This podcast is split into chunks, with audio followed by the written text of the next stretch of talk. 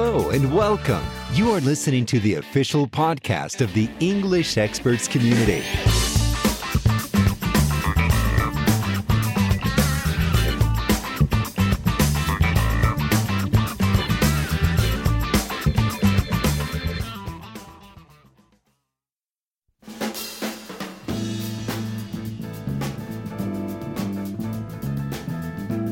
Olá, amigos do English Experts. Aqui é Alessandro Brandão, de Montes Claros. E eu, desse lado, Walter Hermann, que estou em Campinas. Você tem dificuldade para aprender inglês? Acha que nunca vai falar fluentemente? Hoje você vai aprender um pouco sobre como domesticar esse dragão. Talvez não seja tão feio assim.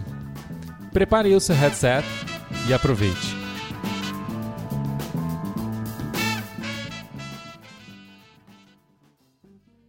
Olá, meus amigos. Hoje temos um convidado aqui muito especial. Ele é Walter Hermann, autor do livro Domesticando o Dragão. Walter, seja muito bem-vindo. Muito obrigado, Alessandro. É um grande prazer estar aqui com você. Eu admiro muito o seu trabalho, o seu site. E eu acredito que a gente tenha caminhado junto nesses, nessa última década. Uh, Walter, é, eu não sei se eu já comentei isso com você, mas o seu livro, o Domesticando o Dragão, ele Sim. influenciou muito a, a, criação do English Experts, até mesmo antes da criação do site em 2006, eu já tinha lido o seu livro, acredito que li o seu livro em 2005, uhum. porque eu já acompanhava o IDPH, né, ah, o site onde você e o, o Rubens Queiroz Sim. É, são sócios lá.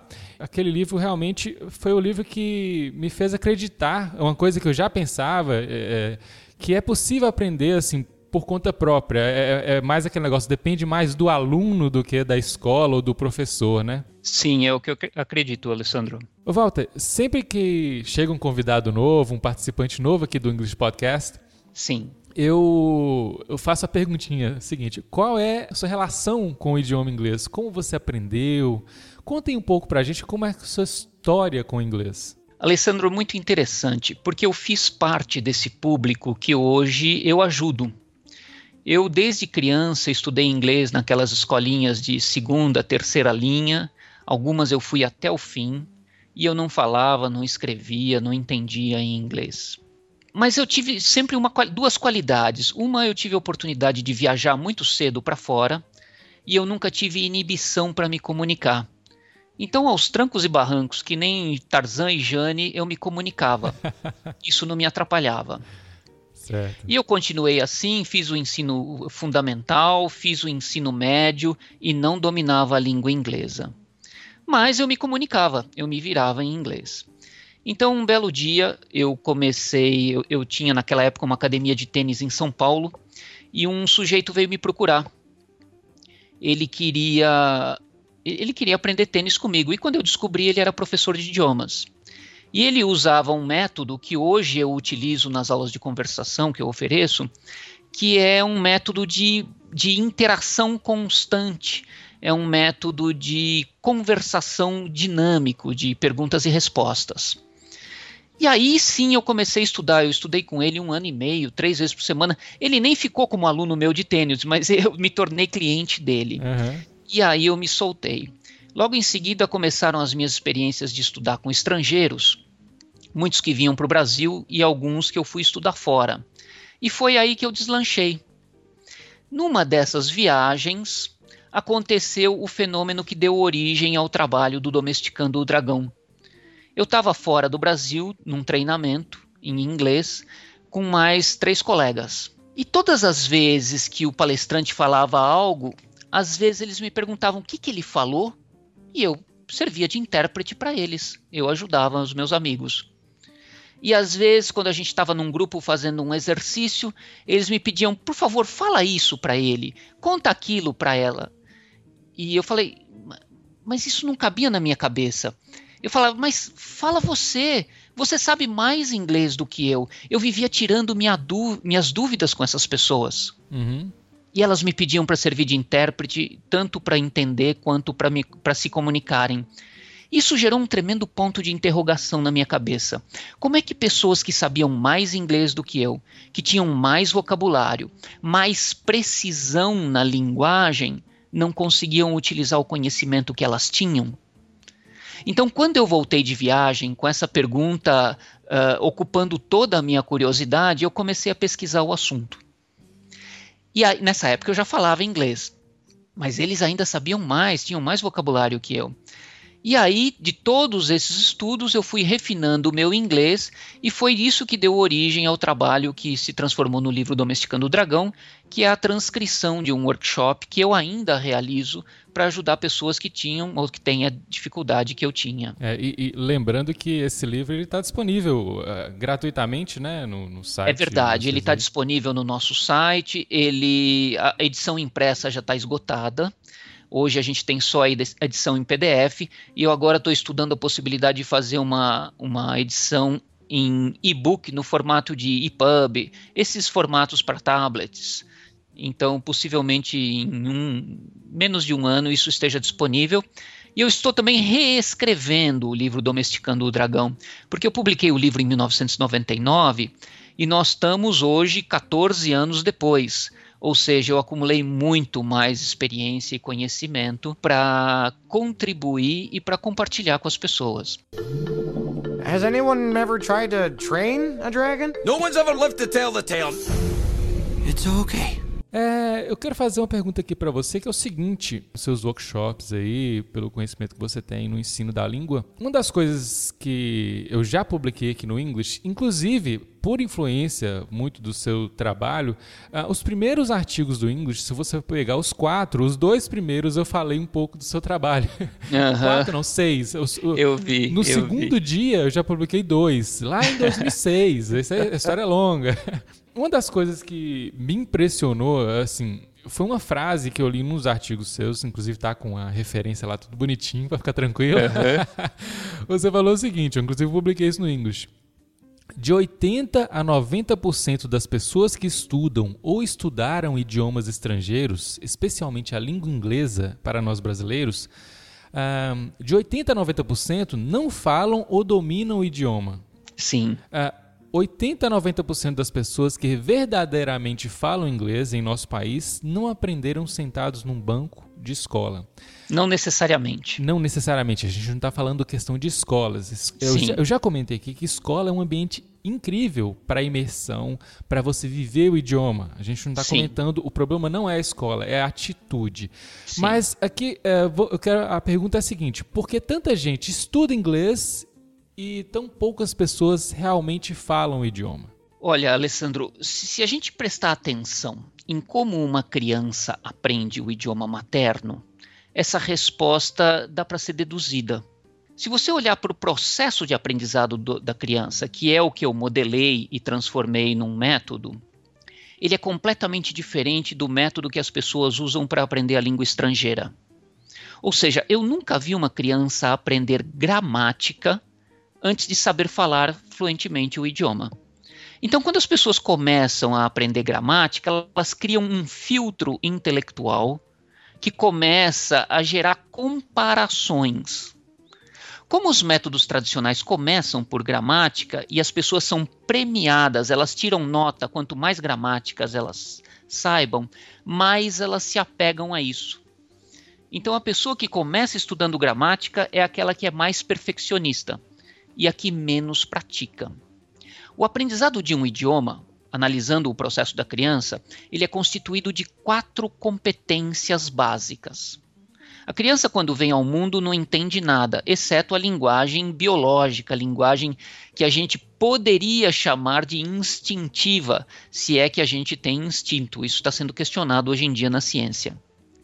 Os animais têm instinto. Nós temos uh, vagas memórias, que alguns autores chamam de instintoides. Nós temos o impulso, mas não temos o conteúdo. Pois bem, se a gente olha para como uma criança aprende, ela chega no mundo, ela está sendo hiperestimulada com sons. E ela está primeiro treinando o ouvido. É a partir do treinamento do ouvido que ela começa a desenvolver a memória auditiva que vai lhe servir de referência para criar a expressão verbal. Essa expressão verbal inclui também a expressão não verbal, todo o gestual envolvido na comunicação humana. Então, seguindo o roteiro da criança, começa-se pelo ouvido, depois começa-se a expressão, Quando ela entra no processo de escolarização, ela começa a desenhar e aí ela começa a ler, a aprender o formato das letras e começa a leitura.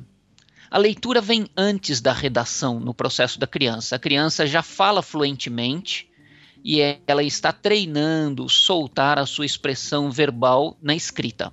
Bom, depois que a criança ouviu depois que ela falou, depois que ela aprendeu a ler e depois que ela aprendeu a escrever, é que ela vai estudar gramática. Quando bota a gramática no começo da história, começa a gerar problemas. Uhum. As quatro competências básicas de domínio de um idioma, conforme eu disse, são audição e compreensão do discurso falado, conversação, leitura e compreensão de textos, redação. É claro que para o adulto que já domina a sintaxe da comunicação humana, ele pode começar a aprender o inglês pela leitura. Então eu digo, eu costumo dizer, comece a aprender pelo ouvido. E o meu sócio costuma dizer, comece a aprender pela leitura, porque é a competência que a gente mais precisa aqui no Brasil, Vou especialmente da língua inglesa. Seguinte, por influência do Rubens Queiroz, Sim. aquela apostila que a gente vai gravar com o Rubens depois também. Sim. Eu, eu dei muito foco na leitura, por uhum. conta de uma necessidade profissional e, e, a necessidade inicial que a gente tem é sempre a leitura. O início eu foquei bastante na leitura Sim. e acaba ajudando a gente para depois adquirir as outras, né? Foi, foi o que aconteceu comigo. Pode ser uma experiência diferente para outras pessoas. Olha, a minha experiência, Alessandro, é que 80, 90% das pessoas no Brasil o que mais precisa é a leitura. E para aprender leitura em inglês, conforme o Queiroz propõe, é seis meses. A pessoa não precisa ficar cinco anos num curso para conseguir ler um jornal com os métodos que existem disponíveis em língua instrumental, inglês instrumental, por exemplo. Has anyone ever tried to train a dragon? No one's ever lived to tell the tale. It's okay. Você comenta aí um pouco sobre que as pessoas estudam, mas não praticam, né? Sim. É, sim. É, eu, eu, você grava um vídeo, eu achei interessantíssimo. Você poderia explicar um pouco pra gente isso aí? Então, eu falei para você agora há pouco que o aprendizado, o domínio do idioma é constituído de quatro competências. Embora nem todas as pessoas tenham essas quatro competências, elas desenvolvem essas competências de acordo com a necessidade. Agora, existe uma regra muito simples e é a mais esquecida de todas. De tão simples e óbvia que ela é, as pessoas não dão atenção a ela. Que é o seguinte: para você aprender a ler num idioma, só se aprende lendo. Não se aprende a ler ouvindo. Não se aprende a ler falando. Senão não existiriam pessoas analfabetas. Existe no Nordeste brasileiro uns poetas chamados de repentistas. São poetas que tocam música, são compositores que cantam e tocam e compõem em tempo real. Eles não fizeram a poesia antes, eles vão fazendo de acordo com o momento. Muitos deles são analfabetos. Eles, alguns deles dominam a língua portuguesa muito melhor do que eu, que sou palestrante. E são analfabetos. Por quê? Porque só se aprende a ler lendo, não se aprende a ler falando. E aplicando essa regra às outras competências, porque funciona da mesma forma, só se aprende a ouvir um novo idioma ouvindo, treinando a audição. Não se aprende lendo, não se aprende escrevendo, nem falando. Eu tenho clientes, por exemplo, que me procuram para desbloquear o domínio do idioma, que eles falam em inglês, por exemplo, mas eles não entendem, não escutam. Então eles não são capazes de participar de uma conversação, porque eles não escutam o que está sendo dito. Mas eles seriam capazes, por exemplo, de dar uma, uma, fazer uma apresentação. Então, só se aprende a ouvir ouvindo. Só se aprende a falar falando. Não se aprende a falar lendo, não se aprende a falar ouvindo, nem escrevendo. Só se aprende a falar falando. E por mais óbvio que seja, só se aprende a escrever escrevendo. Por exemplo, no meu caso, que você me perguntou no começo, escrita foi a última competência que eu desenvolvi. A primeira que eu desenvolvi foi conversação e audição. Depois veio a leitura e depois a escrita pelas minhas necessidades, porque eu Sim. aprendia com palestrantes, com treinadores. Pois bem, agora para cada uma dessas competências você deve dedicar tempo. Quanto tempo? O que se sabe mais ou menos do mercado de idiomas é o seguinte: que um bom professor de inglês, um bom professor de idioma estrangeiro, leva o aluno iniciante absoluto à conversação fluente, ao domínio do idioma, em algo que varia de 200 a 250 horas de trabalho. Isso aula individual. Uma boa escola, escola acima de qualquer suspeita, entrega essa competência em algo que varia em torno de 400 a 500 horas. Certo. Então a gente está falando de carga horária de estudo. Se a pessoa não se dedicou, se a pessoa só estuda gramática, a gramática não vai ajudar nenhuma das quatro competências. Exceto depois que a pessoa tenha essas competências, a gramática ajuda a refinar alguma coisa. Por exemplo, eu estudei gramática em todo o ensino fundamental e médio. Eu não lembro nada de gramática da língua portuguesa. A qualidade do meu discurso vem do uso do discurso e da leitura e de ouvir outros palestrantes e da prática do falar em público. Enfim, para cada competência você deve dedicar uma carga horária. Eu, eu gosto muito de um exemplo para ilustrar isso, que é um amigo que me trouxe essa preciosidade. Eu estava uma vez batendo um papo com um amigo e, e, ele toca piano. E esse amigo, uma vez eu, eu queria, eu já tinha estudado um pouco de piano, eu resolvi comprar um piano, eu comprei um piano dele. Então, música é um dos assuntos das nossas conversas. Então um dia a gente estava batendo papo e ele falou que um amigo dele tinha ido assistir um, um concertista, um piano solo, e que esse pianista era simplesmente brilhante, era maravilhoso. No final do, do concerto, houve um coquetel, e esse amigo desse meu amigo foi conversar com o pianista. Entusiasmadíssimo, excitadíssimo com a apresentação, o sujeito falou para o pianista: Nossa, eu adorei sua, seu recital. Minha vida inteira eu quis tocar piano como você.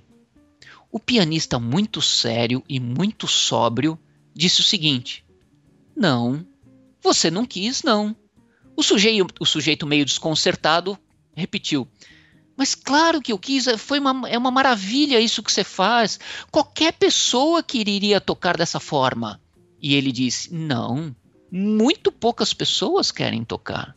E o sujeito falou: Mas claro, eu não estou entendendo o que o senhor quer dizer.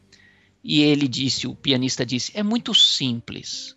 Se você quisesse tocar como eu toco, você ficaria 10 horas na frente do piano todos os dias.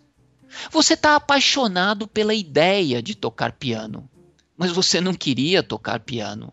Você faz o que você quer fazer, é aquilo que você faz na sua vida, para aquilo que você se dedica. O resto são sonhos, são, são, são ilusões que a gente cultiva. Porque quem quer, faz. Verdade. É. Isso foi completamente contundente, porque a gente vive iludido. E grande parte das pessoas que não aprendem o idioma vivem com essa fantasia que querem falar o idioma, querem dominar o idioma mas não investem um minuto sequer no desenvolvimento da competência. Verdade. E, e eu, eu, valorizo muito uh, os músicos. Inclusive, os músicos, eles têm uma facilidade maior para aprender o idioma por conta do treinamento do ouvido, né? E outra coisa que você falou aí que eu quero complementar é essas habilidades, por exemplo, o listening.